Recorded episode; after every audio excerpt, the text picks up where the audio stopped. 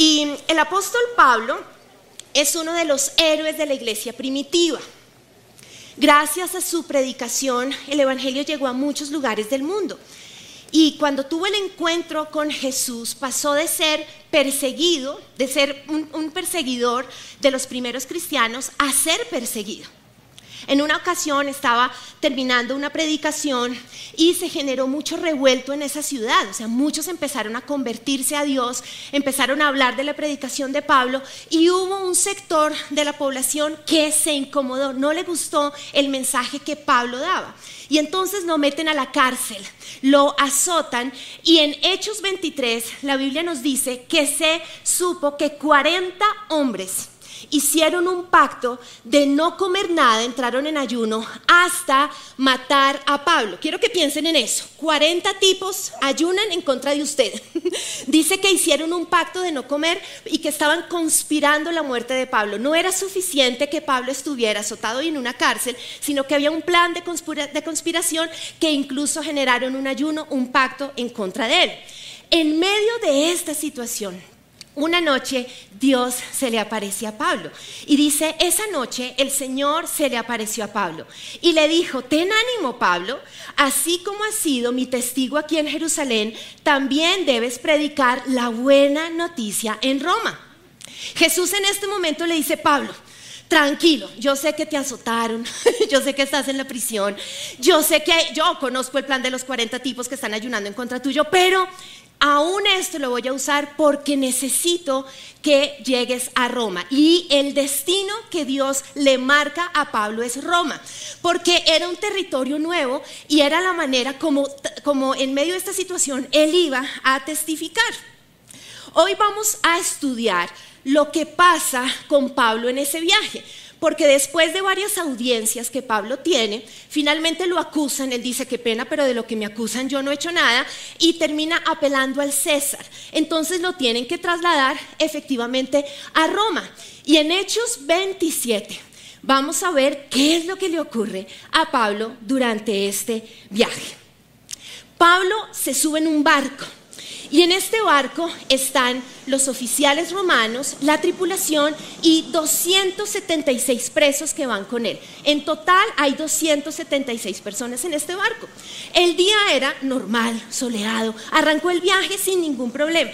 Sin embargo, en el versículo 4 de Hechos 27, la Biblia nos dice que de repente empezó un viento a soplar. Empezaron a sentir algo de incomodidad, de, de incomodidad era una leve dificultad que en el próximo puerto hicieron un cambio de barco. Compraron, o no sé si lo compraron o lo alquilaron, pero se cambiaron a un barco egipcio, porque este barco era más robusto. Y el plan era parar por diferentes lugares para abastecerse y de alguna manera tener contacto con otras personas. Pero el destino era trasladar a todas estas personas y a Pablo para que llegaran a Roma. Empezaron a navegar despacio, de repente los vientos siguieron en aumento, empezó como un poco más de fuerza en medio de la dificultad y de repente Pablo le dice al oficial romano que se llamaba Julio, le dice, tenemos que detenernos, vamos a naufragar, estos vientos indican que viene una gran tormenta. El oficial no le hizo caso, le dijo, ay no, Pablo, ¿sí? Además porque ellos querían adelantar el viaje, porque eh, se estaba acabando el otoño, iban a entrar al invierno. Entonces el oficial lo que dijo es, si yo llego al destino, a una ciudad un poco más cómoda, pasamos ahí el invierno. Entonces no, tenemos que avanzar en el viaje. Sencillamente Pablo se quedó callado y dijo, bueno, ni modos. Después de esa conversación, todo volvió a la normalidad. La Biblia dice que de repente se calmó el clima. Entonces los oficiales, los compañeros, la tripulación dijeron, mire Pablo, si se da cuenta, sí, esto era un vientico ahí temporal, no pasa nada. Pero de repente, en el versículo 14, la Biblia nos dice que abruptamente el clima cambió. Y que de repente ellos empezaron a darse cuenta que se venía una tormenta más fuerte de, la que ellos, de las que ellos antes habían conocido. Dice que no pudieron hacerle frente, que empezaron a sentirse que se daban por vencidos. Llegó un momento donde empezaron a lanzar cosas del barco. Empezaron a buscar aligerar un poco la carga, y lo único que pudieron lanzar fue el ancla tratando de que bajara un poco la velocidad. Pero todo lo que está pasando en el barco es terrible porque los vientos empiezan a azotarlo con más, con más fuerza y empieza esta gran tormenta. Llega un momento donde el versículo 20 de este capítulo nos dice que llegó a ser tan fuerte la tormenta que la tormenta empezó a rugir y que por 14 días ocultó el sol y lo más difícil es que terminó ocultando la luz de las estrellas. 14 días donde no se sabía si era de día o de noche, porque la tempestad y el vendaval estaba una y otra vez golpeando contra el barco. No comen por dos semanas, están absolutamente débiles. Dicen que perdieron la esperanza. La Biblia dice que todos en el barco perdieron la esperanza porque ya era mucho tiempo sin comida y sin poder eh, manejar este barco. Finalmente se calma un poquito, ¿sí? Eh, hay como un break y Pablo dice lo siguiente, les da ánimo. Pablo dice, pero anímense, ninguno de ustedes perderá la vida, aunque el barco se hundirá. Pues anoche un ángel de Dios, a quien pertenezco y a quien sirvo, estuvo a mi lado. Y dijo, Pablo, no temas, porque ciertamente serás juzgado ante el César. Además, Dios en su bondad ha concedido protección a todos los que navegan contigo. Después les cuenta lo siguiente, así que anímense, pues yo le creo a Dios. Sucederá tal como Él lo dijo. A medianoche, 14 días de tormenta, el tema sigue terrible, ¿no? Y empiezan entonces a mirar qué más pueden hacer y un grupo arma los botes salvavidas y eh, quieren empezar pues a tratar de hacer algo. Pablo en ese momento les dice que no, que si se lanzan en ese bote salvavidas se van a morir. En esta ocasión le hicieron caso, ya dijeron, no, si la primera le dijimos que no y estamos en estas, entonces no usaron los botes salvavidas, pero, pero la situación seguía, la tormenta seguía golpeando muchísimo. En el versículo 33 nos dice que de repente empezó a amanecer y Pablo dijo, vamos a comer, y ofreció pan. Después de dos semanas de hambre, comieron un pan. Y entonces comieron ese pan y para aligerar el barco terminaron lanzando al agua los últimos bultos de harina que tenían en el barco, después de que comieron ese pedazo de pan. Finalmente, el versículo 39 dice que empezó a amanecer y que a lo lejos se veía una pequeña bahía. Entonces, después de no saber si era de día y de noche, después de toda esta tragedia, dijeron, bueno, algo se ve, algo se ve. Y entonces izan las velas, cortan las anclas y esperan a que el barco se vaya acercando. El problema es que no sabían que había un banco de arena. Y entonces ese banco generó que cuando el barco fuera llegando se hace un choque. Y la Biblia dice que la proa fue absolutamente destruida y las olas empezaron a golpear y la popa también. El barco queda destruido, se rompe y todos empiezan a naufragar. Llega el naufragio. Los soldados empiezan a buscar matar a los prisioneros porque lo que dijeron es se van a escapar. Sin embargo, el comandante romano, Julio, por porque sentía un favor hacia Pablo, dijo, no, no, no, ni a Pablo ni a nadie los maten. Y dicen, si algunos de ustedes saben más o menos nadar, intenten llegar a la costa, aunque era una distancia larga, y los otros aférrense de las tablas o de los pedazos del barco del que están. El versículo 44 dice, los demás se sujetaron a tablas o a restos del barco destruido, así que todos escaparon a salvo hasta la costa. En la nueva versión internacional dice, de esta manera todos llegamos sanos y salvos a tierra.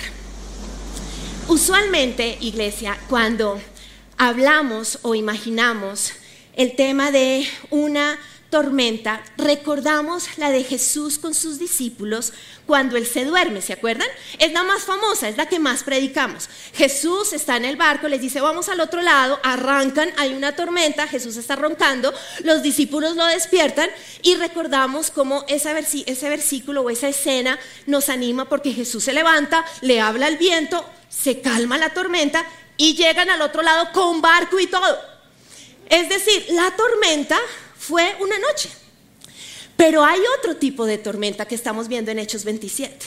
donde Pablo y 276 hombres llegan en un naufragio, donde el barco está roto y llegan agarrados de los pedazos rotos de madera que quedaron del barco. No siempre pasamos por dos tormentas iguales, iglesia, y no siempre Dios actúa de la misma manera en una tormenta. Tal vez tú no estás en una tormenta como la de Jesús con sus discípulos de una noche. Tal vez tú estás en una tormenta de Hechos 27, donde son no un día ni dos, son semanas, donde no solo te enfrentas a un vendaval, te enfrentas al hambre, te enfrentas a tener que por salvar la vida lanzar al agua recursos, ahorros, cosas para salvar la vida. Y adicionalmente ya no sabes si es de de noche, porque no solo el sol se ha ocultado, aún la pequeña luz que irradian las estrellas, esta tormenta la ha tapado.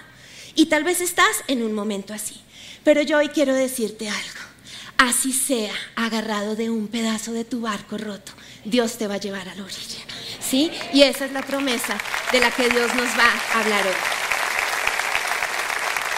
Nos cuesta pensar que podemos llegar a la costa cuando naufragamos. No es lógico pensar en eso, porque hay, eh, ruinas, el barco no sirve, la seguridad se fue y estamos agarrados de troncos. No es fácil imaginar, además porque tenemos todos como un, en nuestro inconsciente colectivo, cuando decimos naufragio, noche oscura, ¿sí? Eh, tempestad terrible, tenemos como el imaginario de Jack y Rose. Y entonces recordamos que en una noche oscura, ¿cierto? De repente el barco se partió y está Rose diciendo, Jack, Jack, agarrados de un pedazo de madera. Pero Jack no cupo en la madera. Y entonces se quedó ahí, porque aquella dama de la cual amaba, es que nos toca reírnos porque esto está muy tenaz, ¿cierto? Entonces riámonos un poco. Entonces están en la madera y entonces se queda dormida. Y la hipotermia están así y se despierta Rose. Jack, Jack, hay una linterna y los rodean los cadáveres, todo. Y Jack murió. Y entonces ella, así congelada, se despide, lo besa y se hunde en el mar. Y eso nos frustra, porque no llegaron al destino como lo habían planeado, no llegaron juntos. Entonces uno dice, no puede ser, ¿cierto? Pero hoy quiero que sepas que no nos va a pasar lo de Jackie Rose. ¿Sí? Nosotros, ese pedazo de madera nos va a llevar a Roma, al destino que Dios ha establecido. He llamado en la prédica, solo se perdió el barco. Porque tal vez en este momento tú estás sintiendo lo que es la pérdida del barco. Y tal vez en este momento tú dices, ah, se perdió el barco. Pero cuando tú llegues a Roma, vas a mirar atrás y vas a decir, uff, solo se perdió el barco. Porque empiezas a valorar lo más precioso, estás vivo, Dios te sostuvo, sí, y lo de menos era el barco. Así se llama la predicación de hoy. ¿Qué es Roma?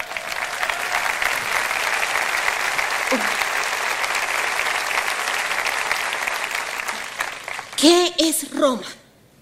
Roma es lo que Dios ha establecido para ti, tu propósito, tu llamado.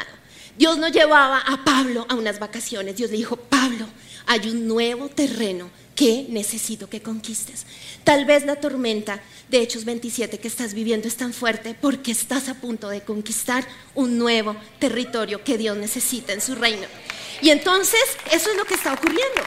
Dios necesita llevarte ahí. Entonces Roma es ese llamado, es ese propósito, es ese lugar que Él dice, necesito llevarte porque hay un mensaje que tú tienes que dar en Roma, ¿sí? Necesito que me seas testigo en Roma. Tu mensaje lo necesitan en Roma y eso es lo que se va a cumplir. Ahora, todos podemos estar rotos y rodeados de pedazos rotos. Tal vez tú tienes el corazón roto porque se acabó ese noviazgo. Ni siquiera era un noviazgo, tenías fecha de matrimonio, estabas ya con los preparativos y se acabó esa relación se rompió el barco y estás tratando de aferrarte a, pedazos de tu corazón que está roto. Tal vez eres un deportista, te estabas preparando para una competencia, te lesionaste. Duele, estás roto. Y te estás tratando de aferrar a algo. ¿Por qué? Porque ves que Roma está cada vez lejos. O Dios venía obrando en tu cuerpo, te esforzaste en un tratamiento y te dan la noticia recientemente vas a mastectomía, reinicias otro ciclo de quimioterapia. Y tú dices, se perdió el barco, se perdió todo lo que he lanzado al mar. ¿Sí? Y estás tratando de aferrarte, perdiste un familiar, hay un duelo, estás enfrentando la viudez, estás enfrentando un divorcio, es decir, ¿Qué es eso en lo cual tú dices, solo tengo un pedazo roto y aún yo por dentro estoy roto? Dios te va a llevar a Roma, porque Dios dijo que tenías una tarea y no vas a morir en alta mar. Dios te va a llevar a Roma. Ahora, quiero ser honesta y no, o sea, yo le decía a Dios, pero ¿por qué tuvieron que pasar por esto? O sea, si tú dijiste Roma, pues llegan a Roma. ¿Sí? Y podíamos especular, no, pues era para que los 276 conocieran al Dios de Pablo, no, pues era que, no sé, como para convertirlos, pero pues no. Y lo que he entendido es que no siempre vamos a entender el origen de la tormenta. Y lo que necesitamos es esforzarnos, porque es muy difícil, pero es decidir no concentrarme por qué empezó la tormenta, sino que lo milagroso de esto es vamos a llegar, así sea con pedazos rotos, vamos a llegar a Roma. Si es concentrarnos en lo milagroso del destino. Eso es de donde nos tenemos que agarrar. Dios sabe llevarte a Roma, ¿sí? Así hayas perdido tu barco. Entonces, ¿qué debo saber si estoy en medio de un naufragio? Les tengo cuatro cosas para sobrevivir en medio de un naufragio. Entonces, primero, a veces perdemos algo, nuestro barco, para crecer en nuestra confianza en Dios. A veces el barco nos da seguridad y todo lo que hemos metido en el barco también. Y cuando se nos es quitado, obligatoriamente vamos a crecer en confianza en Dios. ¿Por qué? Porque no hay nada más. ¿Sí? Porque es imposible sobrevivir con un tronco roto. Pero ahí confío en Dios. Job lo vivió. Job en el capítulo 1 hace una declaración increíble y quiero resaltar que fue en el capítulo 1. No fue a mitad o al final, arrancando su despojo, donde mueren sus familiares, él está enfermo, pierde el dinero, pierde toda su posición, dice, Job se levantó y rasgó su vestido en señal de dolor. Después se rasuró la cabeza y se postró en el suelo para adorar y dijo, desnudo salí del vientre de mi madre y desnudo estaré cuando me vaya. El Señor me dio lo que tenía y el Señor me lo ha quitado. Alabado sea el nombre del Señor. Job pudo decir, el Señor dio, el Señor quitó, pero yo lo sigo adorando, ¿sí? A un nivel de confianza superior. Otra cosa es, si Dios lo dijo, Él lo cumple. La manera como, Dios, como Pablo logró levantar a toda la tripulación y a los otros presos fue diciendo, así que anímense, pues yo, yo le creo a Dios, sucederá como Él le dijo. Y yo quiero que nos digamos eso. Cierren por un segundo sus ojos. Y quiero que por un instante no oigan la tormenta como ruge, no oigan las voces del viento, no oigan los rayos, no oigan ni siquiera el sonido de las maderas que se rompen. Y hoy te vas a decir a ti mismo, anímate, yo le creo a Dios. Sucederá tal como Él lo dijo. No es como las circunstancias no lo están diciendo. No es como el hombre nos está diciendo que va a suceder. Es como Dios lo dijo. Hebreos 6:18 dice, así que Dios ha hecho ambas cosas, la promesa y el juramento. Estas dos cosas no pueden cambiar porque es imposible que Dios mienta. Por lo tanto, los que hemos acudido a Él en búsqueda de refugio podemos estar bien confiados, aferrándonos a la esperanza que está delante de nosotros. Necesitamos no solo leer, subrayar, sino confesar. El Señor lo dijo, sucederá como Él lo dijo. Tú necesitas declarar lo que Dios te ha dicho, ¿sí? Pablo no veía a Roma cuando Él les dijo a ellos.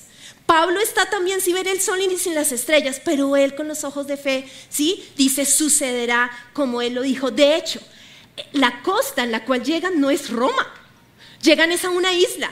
Tres meses después, Pablo llega a Roma.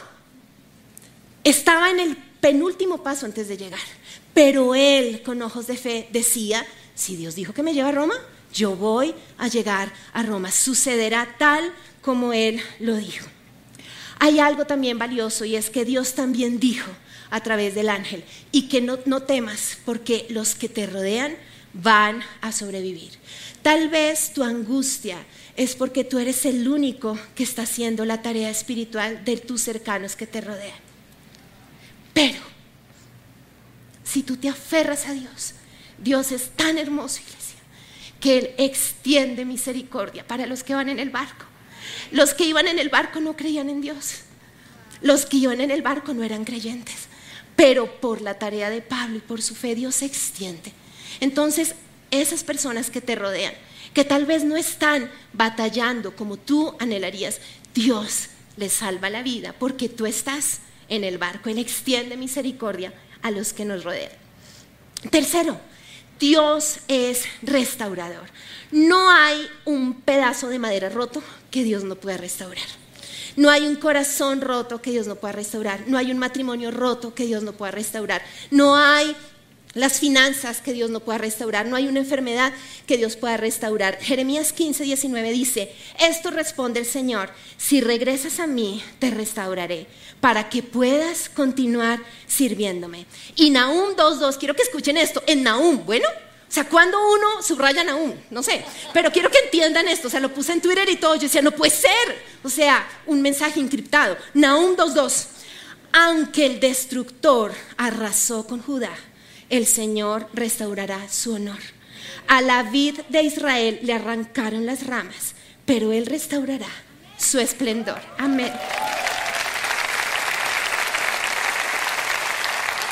El pedazo roto que te llevó a la orilla tiene dos propósitos.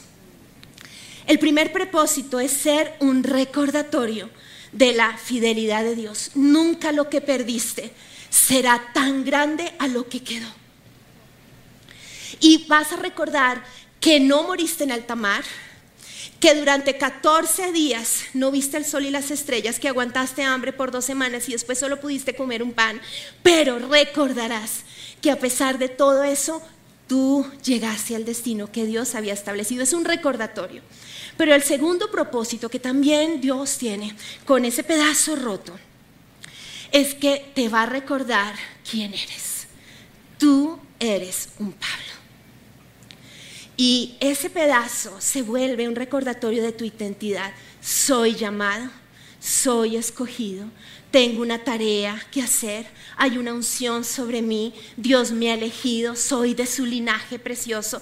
Es decir, me recuerda que por ser Pablo, ¿sí? Y tener ese llamado, llego a Roma. ¿Para qué? Para cumplir una nueva conquista para el reino de Dios. Te recuerda quién eres tú. Tú no eres un cualquiera. Tú eres un Pablo que tiene un llamado y un propósito. Por eso, Romanos 8:35 dice, ¿hay algo que pueda separarnos del amor de Cristo?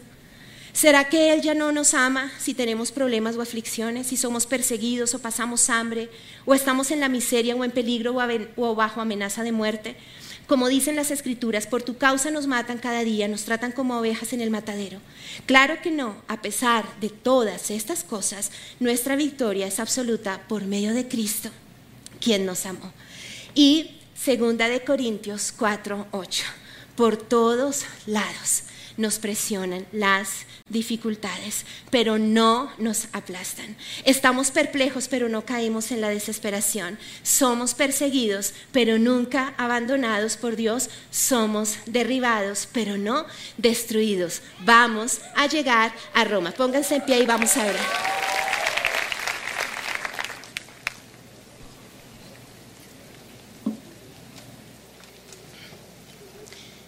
Entonces van a pensar en su barco, en ese barco del cual se están aferrando y del cual ha sido difícil superar y están en la costa tal vez pero diciendo es que perdí el barco. Pero quiero que valores que estás vivo. Quiero que valores que frente al llamado de Dios la tempestad no va a impedir el propósito. Tal vez te sientes roto, Tal vez tienes el miedo por ese tronco del cual te estás aferrando, porque el resto lo perdiste.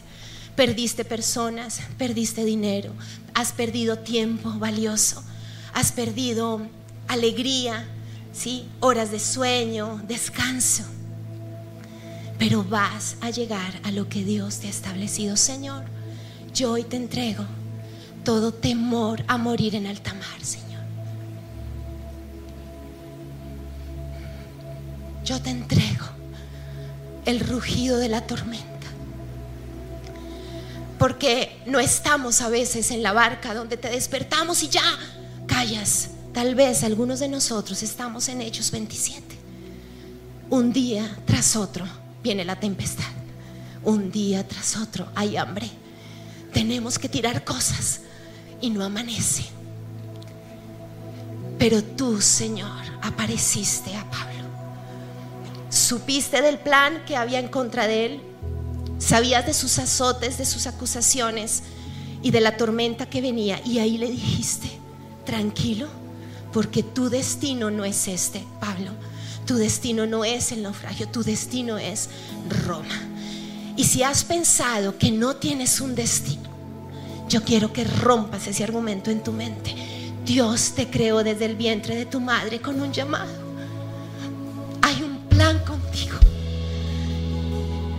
Hay algo que en esta tierra tú tienes que hacer que nadie más va a poder reemplazarte.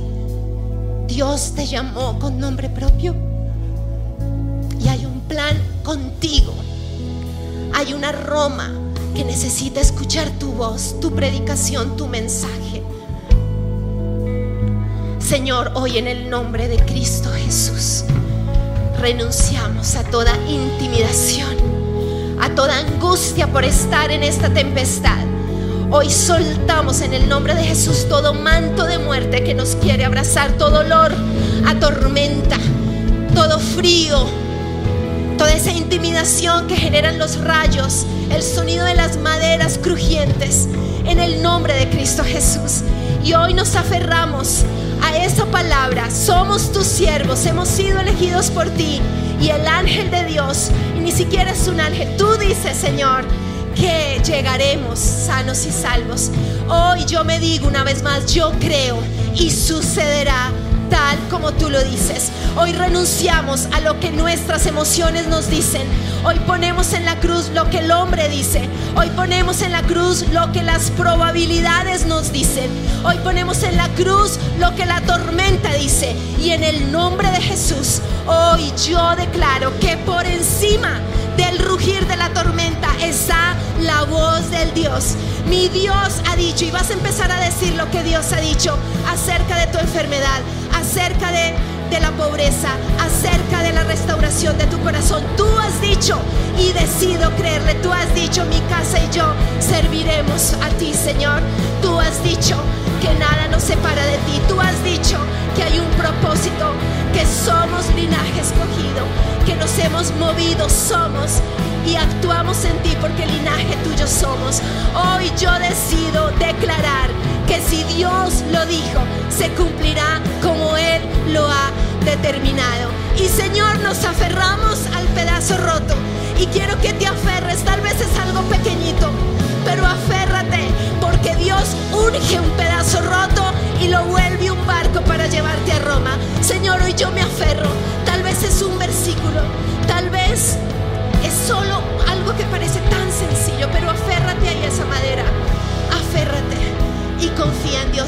no voy a morir. Este pedazo de madera me va a llevar a la costa. En el nombre de Jesús y siempre voy a recordar, Señor, de dónde me salvaste, pero también que soy un Pablo llamado con un propósito y que hay un terreno para tu reino que vamos a conquistar. Gracias Señor, dale gracias a Dios por fe. Vamos a adorar su fidelidad. Llego a Roma, vamos a llegar a Roma. Vamos a testificar de lo que Dios nos ha mandado a decir. Vamos a estar vivos, contaremos la historia del naufragio, porque Él es fiel, aleluya. Tenemos un Dios fiel, amén. Gracias Señor. Puedo confiar en ti, alzo mis manos,